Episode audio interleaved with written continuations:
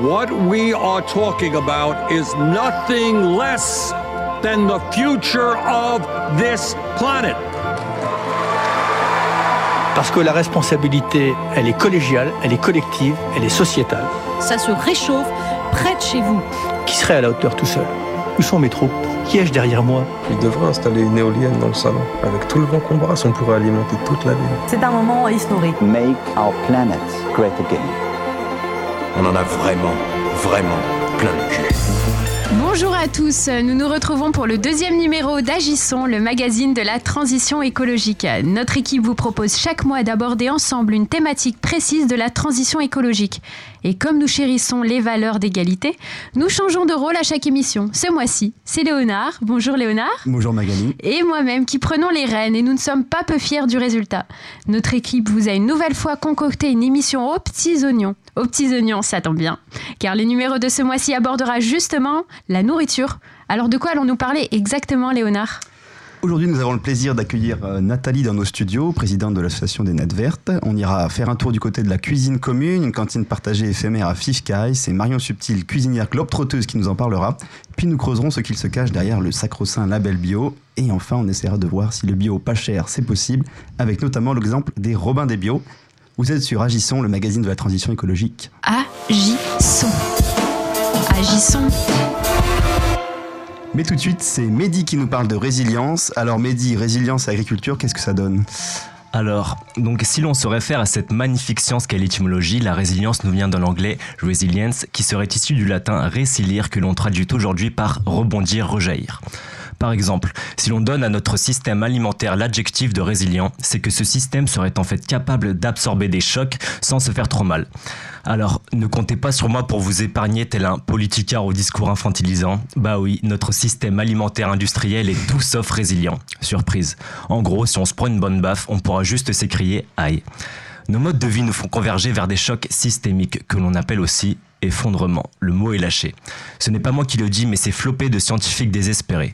J'allais dire pas de panique, mais mon père m'a toujours dit, mais dit, ne mens pas. Alors oui, c'est la panique. Et maintenant, on fait quoi? On fait la fête une dernière fois? On se résigne à vivre dans cette comédie mélodramatique comme coincé dans ce piètre destin? Ouais. Franchement, ça sera sans moi. Et quitte à s'effondrer, autant le faire avec panache. Le meilleur remède à l'éco-anxiété reste encore le fait d'agir. Pessimiste de raison, optimiste de volonté, serait-ce là l'adage des gens qui se mettent en action J'en reviens donc à cette fameuse résilience. Vous suivez toujours ou pas? Ouais, ouais. Ok, ça marche. La résilience entend traiter la question de la sécurité alimentaire de manière durable et soutenable pour les écosystèmes. Il conviendrait donc, dans le cadre d'une transition écologique réussie, d'intégrer les principes de résilience qui vont suivre à notre système alimentaire. Premier principe, le local. Et oui, on ne cesse de la rabâcher, mais c'est pour votre bien. Produire local, consommer local. La diversité, car on ne peut se permettre de faire de la monoculture, c'est une utopie révolue. Ensuite, le système alimentaire se doit d'être décentralisé. Bah oui, décentralisé, nous sommes plus forts les amis. Le principe cyclique est aussi important. Entendez ici un système ne produisant pas de déchets. La transparence n'est pas, pas à sous-estimer. Pardon. En effet, il est essentiel que chacun comprenne le système qui le nourrit. Enfin, le système alimentaire se doit d'être basé sur une forte cohésion sociale. On parle d'entraide ou d'aide mutuelle, ce qui est par définition bénéfique pour l'ensemble des vivants. L'agriculture doit restaurer les écosystèmes. On parle d'aggradation en opposition à dégradation. Cette, cette, agriculture doit aussi être basée sur les énergies renouvelables. Allez, courage. Comme on dit, on n'a pas de pétrole, mais on a des idées. Pour être résilient, il faut aussi développer de nouveau les jardins personnels. C'est l'une des bases de l'autosuffisance. Et justement, la ville dans tout ça, on reste sur une dualité ville-campagne ou est-ce qu'on fait quelque chose d'autre? Alors, il faut comprendre que tout ceci, dans le cadre d'une transition écologique, va radicalement changer le visage de nos villes et nos campagnes. Et qu'on ne parle pas de chirurgie plastique. Hein. Nos villes sont aujourd'hui fondées sur des principes contraires à la résilience. Hashtag Lille, j'ai envie de dire. Si transition il y a, l'agriculture urbaine va refaire son apparition. Elle sera innovante et créatrice d'emplois. Tout ça c'est bien, mais ça ne pourra suffire. Il faudra aussi repenser l'agriculture en milieu périurbain et ruraux. De beaux défis sont à nos portes, voire même plus près que ça. C'est tout pour moi, bon courage et vive la résilience. Et ouais, du courage, on va en avoir besoin. Justement, en parlant d'agriculture urbaine, on reçoit aujourd'hui Nathalie, qui est présidente de l'association Les Nattes Vertes et qui s'occupe d'un jardin implanté au métal à Alos, qui développe la permaculture, technique agricole autant que philosophie écologique. Maxence et Mehdi, vous avez visité le jardin l'autre jour et c'est à vous de mener cette interview. Et oui, une belle journée chez Les Nattes Vertes. Donc bonjour Nathalie, merci d'être venue. Euh, Bonjour. premièrement, euh, est-ce que tu peux te présenter un peu ton parcours professionnel, etc. Comment t'es arrivé au Nadvert Eh bien, j'ai une formation euh, d'art appliqué il y a 30 ans. Et puis, euh, j'étais dans le spectacle de rue. J'ai aussi toujours mené une vie euh, artistique, euh, un travail de peinture, de plasticien. J'étais avant artiste jardinière. Maintenant, je suis jardinière artiste. C'est beau. C'est beau, ouais. Alors du coup, est-ce que tu peux nous parler des Nadvert, euh, son histoire, quand est-ce que vous êtes arrivé à Los, etc. Donc on est- nous sommes arrivés à Los en 2016, à l'initiative de la propriétaire du si- site Magdalunaire, qui imaginait euh, d'en faire un écoquartier. Hein, on est sur une friche industrielle, euh, Mhm. ancienne métallerie. Donc maintenant il y a des, euh, de l'habitat collectif et des ateliers artistes artisans et un jardin partagé. Donc le souhait, en fait, euh, via- avec l'association des Nadvertes, c'est d'ouvrir ce jardin sur l'extérieur. Et du coup, je reviens, c'est vu que c'était une friche industrielle, est-ce que le, le sol quand vous êtes arrivé était pollué du coup Et si, si, oui, euh, comment vous avez fait pour euh, entre guillemets dépolluer le sol et planter euh, votre jardin? Eh bien, euh, la nature a des ressources que l'on ne soupçonne pas. Oh oui. Donc, ça fait une vingtaine d'années que, oui, que l'industrie s'est arrêtée sur ce site. On a favorisé euh, la nature, euh, justement. On a favorisé, euh, bah, pour ce qui- en tout cas, la biodiversité. Et c'est récent que l'on on fait du potager sur le site. Et là, on a utilisé les méthodes de permaculture, permacole. Et justement, pour, enfin, pour toi, et euh, qu'est-ce que qu'est-ce que c'est la permaculture à des gens novices? Comment tu peux expliquer euh? Alors la permaculture, c'est d'abord une éthique, philosophie, hein, respect de la terre, respect de l'humain, partage équitable des ressources. Ça, on ne le perd pas de vue et à chaque action, au quotidien même, on se pose la question, suis-je bien dans l'éthique? Donc la permaculture, c'est d'abord concevoir un environnement éthique qui vise à rendre l'habitat euh, humain durable en imitant le fonctionnement de la nature. On ne perd pas de vue de la nature. Ensuite, euh, c'est une boîte à outils euh, avec une méthodologie de design. D'accord, ouais, donc il y a vraiment des plans qui sont faits de plantation, etc. Oui. Ok, d'accord. Bah, Merci Nathalie euh, pour ce premier retour d'expérience. Vous restez encore un peu avec nous Merci. Merci. Alors tout de suite, nous allons écouter Élise, qui est allée à la rencontre de Marion Subtil, qui vient donc l'avant-goût de la cuisine commune et qui va nous parler de ce lieu particulier. Agissons. Agissons. Bonjour Marion, Euh, est-ce que vous pourriez vous présenter en quelques mots? Je suis animatrice cuisine pour une association qui s'appelle l'essence du goût et qui fait partie des partenaires d'un projet imaginé au départ par la ville de Lille mais qui n'a pas vocation à, à porter, qui est un projet de cuisine commune. Du coup, moi je mène des activités euh, culinaires à la cuisine commune. Euh, Enfin, là j'étais missionnée sur trois ans pour travailler dans le lieu temporaire euh, auprès du public adulte. Et du coup, je fais des ateliers euh, avec comme objectif premier euh, les échanges de savoir. Voilà, de permettre, bah, enfin, sur mes grandes envies, elle a envie que les gens sachent ce qu'ils mettent dans leur assiette et continuent de cuisiner, favoriser la transmission de savoir-faire et l'échange, et puis de recréer, notamment pour les personnes isolées, du partage autour, de, autour du repas. Est-ce que vous pourriez nous définir la cuisine commune en général? En fait, le projet de cuisine commune, il est né d'une réponse à un appel à projet européen sur des actions urbaines innovantes. La mairie a porté ce projet à Fifkai avec l'envie de faire de l'alimentation comme liant, notamment entre euh, le futur quartier qui va naître à Fifkai du fait de la euh, rénovation dans les années à venir et euh, les deux quartiers de Fif et d'Elem environnants. Du coup, au-delà de l'alimentation en tant que liant, il y avait l'envie aussi de permettre d'avoir un lieu bah, euh, qui rassemble les habitants et qui euh, permet d'organiser tout type d'activités autour de la cuisine en faveur d'une alimentation plus durable, euh, plus santé. L'outil cuisine est un outil de toute façon hyper hyper polyvalent qui permet d'aborder plein de sujets et où on retrouve parfois l'alimentation en tant que fin.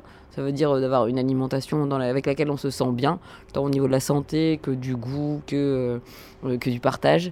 Parfois en tant que moyen puisque c'est une activité euh, plaisante et, rassembleuse euh, de euh, discussion ou, voilà, prétexte à, faire d'autres choses. Alors, on est dans une ancienne usine. C'est quoi le symbole pour vous? Euh, je sais pas si ça symbolise quelque chose. Moi, ça me plaît euh, déjà parce que c'est beau, parce que j'espère qu'on réussira à redonner vie à ces bâtiments. Moi, j'en ai marre de voir euh, l'ancien détruit, rasé, des constructions nouvelles qui par ailleurs me plaisent pas toujours. et donc, moi, ça me parle en tout cas de conserver une histoire euh, ouvrière. Elle est très importante et que ce projet, j'espère, va aussi permettre de la sauvegarder. On est en création d'un projet grâce à la cuisine et en allant interroger les euh, bah, des habitants. Parce qu'il y en a encore qui ont travaillé dans les usines, enfin il y en a encore beaucoup même qui ont travaillé dans les usines, euh, soit de Fifkai, soit d'autres usines de sidérurgie ou de textile qui étaient implantées sur le quartier. Et euh, c'est là où la- l'alimentation en tant que moyen va nous permettre d'en savoir plus sur comment on vivait il y a 50 ans à LM et, et puis éventuellement de créer de la réflexion sur les changements. Pour vous, le mot économique, qu'est-ce que ça veut dire? Donc ce mot, c'est pas moi qui l'ai inventé. Je l'ai euh, sorti comme nom d'atelier en décembre parce que ce jour-là, c'était un repas de Noël qu'on avait voulu à la fois euh, accessible et, euh, et durable, ça veut dire un faible, faible impact environnemental. Euh, voilà. Un petit mot de la fin, peut-être. J'ai- plutôt que bon appétit, j'ai envie de dire cuisiner et prenez-y plaisir. Agissons. Agissons, agissons.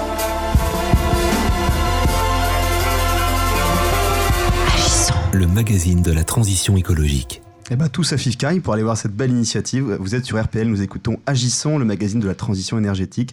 Pardon, transition écologique, évidemment. Donc, retour en plateau avec Nathalie. Euh, Est-ce que la permaculture, il n'y a pas un petit côté euh, boboisation qui va, qui, tombe dans, qui va dans la mode? Ouais, très bonne question, parce que euh, c'est vrai que permaculture, maintenant, on, on se demande si c'est pas une mode plutôt que euh, vraiment un souci euh, en- environnemental. Euh, non, c'est surtout une prise de conscience, euh, probablement, justement, du souci euh, environnemental. Et ensuite, c'est une réponse. Comment répondre Voilà. C'est pas une mode tout à fait. Ça rentre dans les écoles, ça rentre absolument partout, dans les EHPAD. voilà, c'est produire, produire plus, euh, aggrader, réparer. La permaculture fait partie de la transition écologique, justement. Donc, la capacité à amortir le choc futur qui va arriver. Donc on n'est pas tout à fait dans une mode, on est quand même dans une réalité et c'est une façon donc euh, d'accompagner cette réalité euh, qui me semble euh, la plus juste pour l'instant. D'accord. Et justement, euh, à l'échelle des nattes vertes, comment vous faites pour euh, transmettre cette, euh, cette, permacu- cette permaculture, cette, cette, ce goût pour le- l'environnement, etc. Ben, en gardant le jardin ouvert justement, donc on fait des auberges espagnoles tous les mercredis midi, ouverts à tous. Des permanences, mercredi après-midi, vendredi après-midi, quatrième samedi du mois, et une programmation. Donc on a une initiation à, à la permaculture euh, le 30, 31 mars. Donc c'est notre premier lancement, mais on aimerait faire ça une fois par mois, donc euh, à chaque fois avec une thématique. Et puis on a un grand rendez-vous aussi, euh, qui est la fête de printemps, le 5, 6, 7 avril, qui est l'occasion de découvrir le site dans son ensemble et démarrage du printemps. D'accord. Et du coup, dans, dans votre jardin, vous, vous produisez des, des légumes euh, Donc, on essaie de produire des légumes et euh, on fait des ateliers cuisine lors des fêtes de printemps, justement, aux fêtes de- des saisons. Et cette année, euh, on cuisine définitivement avec les produits du, du jardin. Et du coup, euh, cette production, vous la consommez en interne, mais est-ce qu'il y a une vocation à, à s'étendre ou, euh, par par exemple, est-ce que l'agriculture urbaine pourrait répondre à, la problématique de, nourrir les personnes euh, à plus grande échelle? Eh bien, on a accompagné une unité de maraîchage euh, sur l'os, justement, qui se met en route, là, avec euh, la fabrique de l'emploi. Et là, l'idée, c'est vraiment une production qui est destinée au quartier. Donc, ça donne une bonne réponse. Il y a eu des kilos, des tonnes de tomates cette année. Et en même temps, ce sont des gens du quartier qui cultivent, qui se mettent au maraîchage. Donc, on les a accompagnés. euh, et, euh, et ça, c'est un exemple concret de proximité, justement, de production locale. Et ben, en Bah, tout cas, tout ça, ça cool, nous donne euh, vachement envie de, de- de venir vous voir. Donc, c'est Onat Verte à Los. Alors, vous nous avez- on vous a demandé de choisir une musique. Vous nous avez euh, proposé Le Petit Jardin de Jacques Dutronc. Vous avez quelques mots à dire euh, Le petit jardin, parce que euh, sur cette grande friche, il y a effectivement ce petit jardin qu'on ne soupçonne pas de la rue, et je trouvais que cette chanson correspondait bien à ce jardin. bah, Parfait. Bah, nous écoutons tout de suite Le Petit Jardin de Jacques Dutronc. C'était un petit jardin qui sentait bon le métropolitain, qui sentait bon le bassin parisien. C'était un petit jardin avec une table et une chaise de jardin. Avec deux arbres, un pommier et un sapin. Au fond d'une cour, à la chaussée d'Antin. Mais un jour, près du jardin, passa un homme qui au revers de son veston portait une fleur de béton. Dans le jardin, une voix chanta de grâce, de grâce, monsieur le promoteur,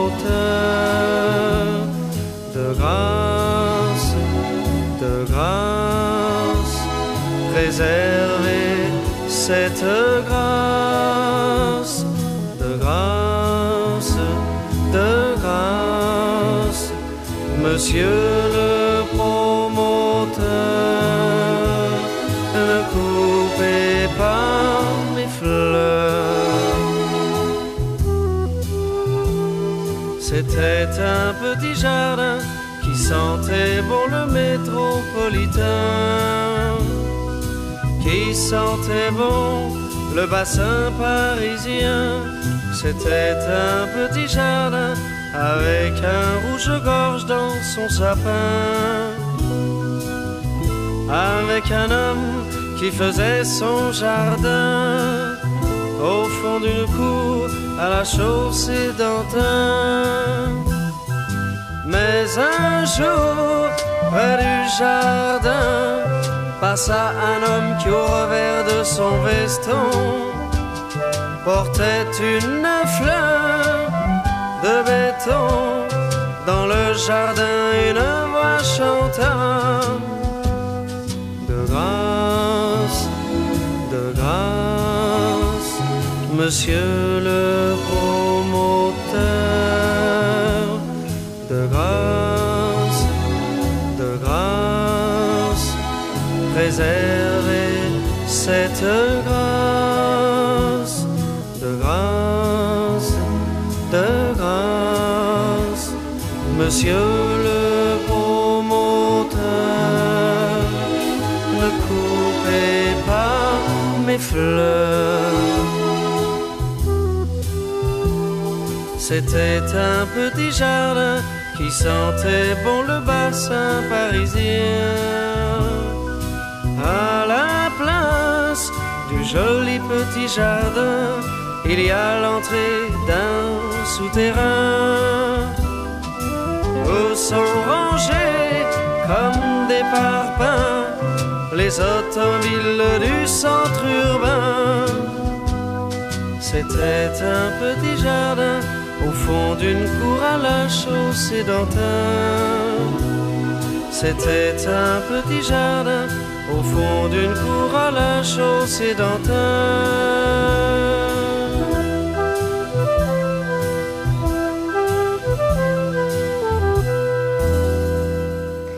Vous êtes sur RPL, vous écoutez Agissons, le magazine de la transition écologique. N'hésitez pas à réagir sur notre page Facebook si, euh, voilà, si vous êtes intéressé par, euh, par les sujets qu'on aborde, si vous avez des questions. On est donc présent sur Facebook. Alors tout de suite, on va écouter euh, Pauline qui va nous parler des labels bio et nous présenter un petit peu leur signification ou parfois justement le fait qu'ils ils ont pas forcément, ils veulent pas forcément dire, dire grand chose. On écoute Pauline. Agissons. Agissons. J'ai eu une enfance difficile. J'ai grandi en mangeant bio. Non, ne rigolez pas. Sincèrement, c'est traumatisant. Première frustration dès la maternelle. À l'heure du goûter, avec les autres bambins, tout le monde sortait les chocos, les langues de chat et le jus d'orange. Bourrée de sucre, disait maman quand sonnait 16 heures. Alors moi, dans mon Tupperware, c'était noix de cajou du Brésil et jus de carotte de la Biocop. À l'adolescence, rien ne s'est vraiment amélioré. J'ai été endoctrinée par le McDo c'est pour les gros, les chocopops c'est comme les croquettes pour chiens. Alors, quand j'ai pris mon envol, ça a été la délivrance. Les nouilles instantanées ont rempli mes placards. Oh, que c'était beau, oh que c'était bon, un peu trop beau, un peu trop bon, un peu emballé dans ma frénésie de nouvelles découvertes gustatives, j'étais devenue bouffie, grassouillette, empâtée, bedonnante, arrondie.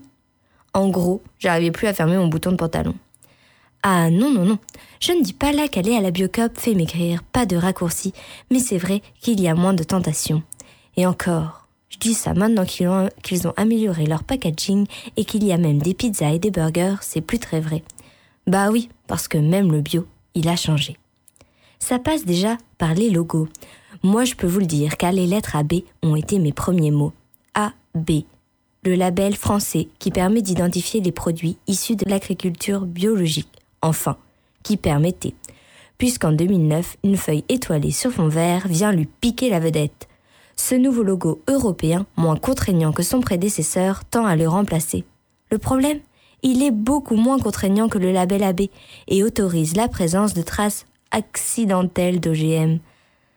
Ah, les accidents, c'est malheureux, ça arrive tellement souvent en plus. Alors là, ça n'a pas plu à la team bio. Ils se sont rebellés. Et comme toute révolution amène le changement, tadam Le logo Biocohérence a vu le jour. Il revient aux critères plus exigeants de l'ancien cahier des charges français.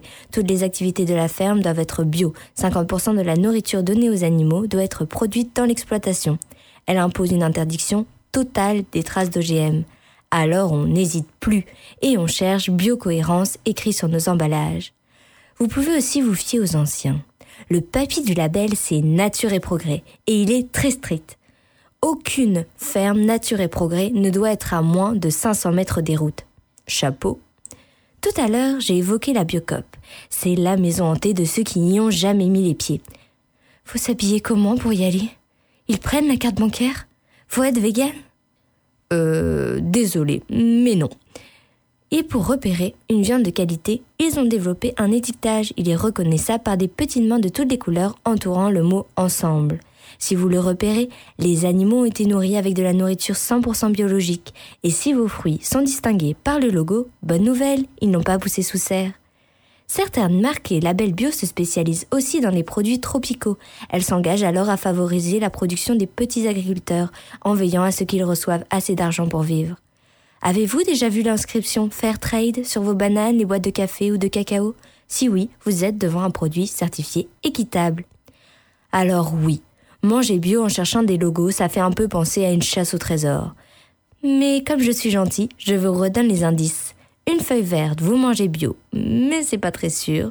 Mais si vous lisez Biocohérence, Nature et Progrès, Ensemble, Biopartner, Déméter ou encore Fairtrade, vous êtes sur le bon chemin. Mais ne perdez pas le nord, la couleur verte n'est pas un label, juste une ruse marketing. Agissons. Agissons. Merci Pauline pour cet éclaircissement et désolé pour ce trauma de l'enfance. On va en savoir un peu plus sur le, les coûts économiques du bio et son prix au magasin avec Juliette. Le bio trop cher, le bio comme technique de marketing, ce sont des inquiétudes, pour ne pas dire des contestations, que nous entendons souvent. Bon, j'aimerais vous dire que ce sont des préjugés infondés, que betterave en main, les prix entre un supermarché et une biocop sont identiques. Mais d'une part, ça me tâcherait les doigts, d'autre part, je serais bien déçu. Parce que oui, ce qui est certifié biologique est généralement plus coûteux. Pourquoi donc? Pourquoi délaisser une betterave issue de l'agriculture biologique, encore terreuse mais pour autant heureuse, au profit de 5 betteraves à Carrefour dénudées et étouffées dans du plastique? Eh bien, parce que obtenir le précieux label agriculture biologique a un coût pour le producteur qui n'est pas négligeable. Alors les petits agriculteurs locaux doivent augmenter un peu leur prix. A l'inverse, les produits vendus très bas rémunèrent trop peu les agriculteurs. Ensuite, parce qu'il y a une distorsion du prix entre ce que le bio coûte à produire et son prix de vente. En réalité, euh, la production biologique, ça nécessite moins de produits et ça se révèle plus économique. Mais ça ajoute à cela des problèmes de concurrence, des salaires à verser, etc. Et puis évidemment, les marges pratiquées, notamment dans les grandes surfaces, où il y a une véritable déconnexion entre le coût de production et le prix du produit. Mais là, je pense que je ne vous apprends pas grand-chose. Car oui, quid de ces rayons dits bio des supermarchés, où l'on trouve des images de vaches qui gambadent dans des prés verdoyants on ne va pas se mentir, c'est beaucoup de greenwashing et de profit. Ces produits sont vendus plus cher à cause de cette fameuse marge, mais aussi parce qu'ils sont suremballés dans du plastique, et d'un point de vue écologique, je vous le dis, c'est pas cool. On est sur du bio, certes sans chimie, mais qui ne fait pas attention aux saisons, à la juste rémunération, aux moyens de transport. Euh, peut mieux faire. Bon alors, sommes-nous condamnés? Bon, non. Je vais vous donner quelques solutions, parce que associer économie et écologie, en fait, c'est tout à fait possible. Armez-vous d'un tote bag, de quelques sacs en tissu réutilisables, deux ou trois bocaux, et foncez sur les fruits et légumes en vrac en magasin bio, mais aussi les produits céréaliers ou encore les biscuits. Nous avons également la chance, à Lille, d'avoir de bons marchés plusieurs fois dans la semaine. Alors on repère la personne qui vend uniquement des légumes de saison ou encore la barquette de fruits et légumes un peu abîmés et bradés et c'est parti pour les bonnes affaires. L'autre alternative, encore plus efficace, c'est de faire ses courses dans une épicerie associative. On me dit dans l'oreillette qu'il y en a une super à. Robin des Bio. Robin des Bio, c'est une petite épicerie solidaire dont le local se situe à la Mresse. Ici, pas de longues allées au carrelage blanc, pas de foule se pressant à la caisse avec des caddies surchargés, ni de rayons où se bousculent 38 marques de yaourt. Robin des Bio, c'est tout le nécessaire, alimentaire comme ménager, sans jouer le jeu de la surconsommation. Les fruits et légumes de saison et locaux respirent librement. Les produits secs comme les pâtes se tiennent chauds dans de grands sacs en vrac. Ce sont également des soupes de producteurs, des produits hygiéniques zéro déchet et divers pains livrés quotidiennement d'une ferme biologique de la région. Bref, des circuits courts, des produits contrôlés selon une charte stricte, tout y est. Et puis surtout, il y a cette dimension associative et participative qui fait le bon esprit de l'épicerie. Pour être adhérent ou adhérente, il faut cotiser une petite somme par an et cela fait vivre la boutique. C'est un engagement, une réelle implication. On connaît assez vite les autres adhérents et adhérentes et le personnel. Et c'est toujours très agréable d'échanger quelques mots entre la poire et la betterave. merci, merci. Pas mal du tout. Et justement, allez faire un tour euh, au Robin des Bio pour donner un petit coup de pouce, ils en ont besoin en ce moment. Maintenant, Dame Nature va venir nous parler de l'horoscope des prochains jours et, des, du mois. Tout de suite, euh, Justine, donne-nous ces précisions. Alors, donc bonjour à tous. On va commencer par les béliers. Saturne vous ouvre les yeux. Vous avez pris du poids pendant l'hiver. Un peu de sport s'impose. Bonjour le vélo et adieu les kilos. Taureau, entre les deux, votre cœur balance. En mars, excite le Nutella, place à la pâte à tartiner sans huile de palme et pourquoi pas la préparez vous-même. Pour les Gémeaux, soyez tolérants et compréhensifs en ce mois de mars. Vous ne pouvez pas imposer votre mode de vie zéro déchet si facilement. Soyez patient et persévérant. Pour les cancers, mars sera le mois de l'action. Fini les contenants à usage unique, les produits transformés et suremballés, place aux bocaux en verre et aux produits locaux. La planète vous remercie. Pour les lions, en couple ou célibataire, le climat deviendra hot. Il est temps de faire baisser la température. Pensez à manger moins de viande, à prendre les transports en commun ou le vélo. En général, il faudra calmer vos émissions de gaz à effet de serre. Pour les vierges, en mars, c'est la fin de l'hiver et Jupiter vous encourage à faire le tri dans votre dressing. Il est temps de donner ce que vous ne portez plus, un peu de courage. Balance, vous êtes sujet à une baisse d'énergie en début de mois. Faites le, plein pardon, de vitamines avec les kiwis et les salsifis. Prouvé, les fruits et légumes ont un effet positif sur votre morale. Pour les scorpions, ce mois-ci, on oublie les hamburgers et les pizzas surgelées. On fait une halte au marché et on se prépare une soupe aux choux. Pour les Sagittaires, méfiez-vous d'une tendance à la dispersion. Après avoir écouté cette émission, vous êtes déterminés à tout changer, manger local, bio de saison, acheter en vrac. Rien ne sert de courir, il faut partir à point. Les Capricornes, rien à signaler. Le mois de mars se déroulera sans encombre. Pensez tout de même à prendre l'air. Les versos, il est temps de penser à réparer plutôt que de jeter. Pourquoi ne pas se rendre dans un Repair Café Pour les célibataires, vous aurez la chance de faire une rencontre décisive. Pour les autres, vous repartirez avec un objet comme neuf. Pour les poissons, ce mois-ci, vous, aurez, vous avez pardon, la bougeotte entre le carnaval, le festival Maker Faire Lille et votre préparation pour le trail des remparts lillois. Vous n'avez pas le temps de vous reposer. Gardez un peu d'énergie pour la marche climat. Je vous souhaite à tous un agréable mois de mars et une belle journée. Merci, c'était super cet horoscope écolo. Sacré programme, sacré programme. Agissons. Agissons.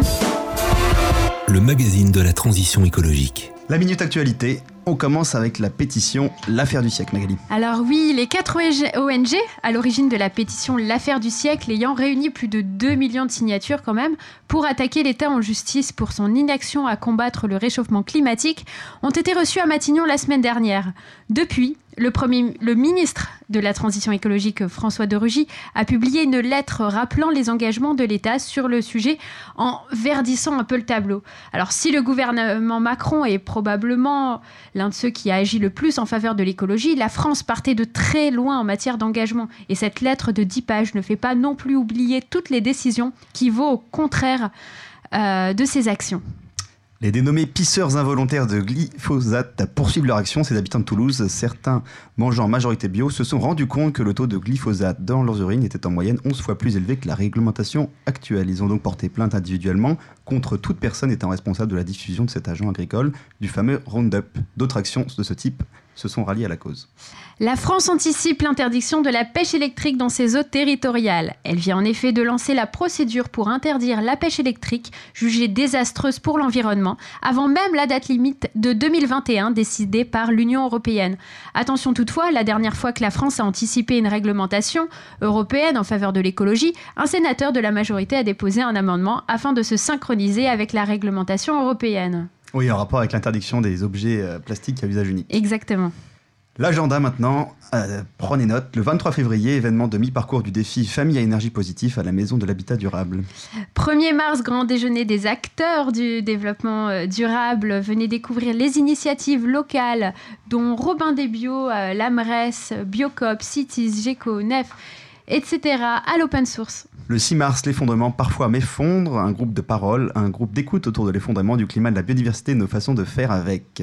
La mobilisation pour le climat est probablement portée par la jeunesse. C'est en effet elle qui appelle à faire une grève le 15 mars prochain dans les grandes villes de France. À quoi cela sert-il d'étudier pour son avenir si celui-ci est compromis par les changements climatiques? Un manifeste a été publié par des étudiants que nous vous invitons à lire. Le 15, la jeunesse, le 16, le peuple, marche pour le climat. Ce sera tous dans la rue. Et n'oubliez pas d'aller boire un coup au carnaval de Dunkerque. Merci à tous pour euh, votre écoute. On se retrouve le mois prochain sur RPL Radio pour Agissons, le magazine de la transition écologique.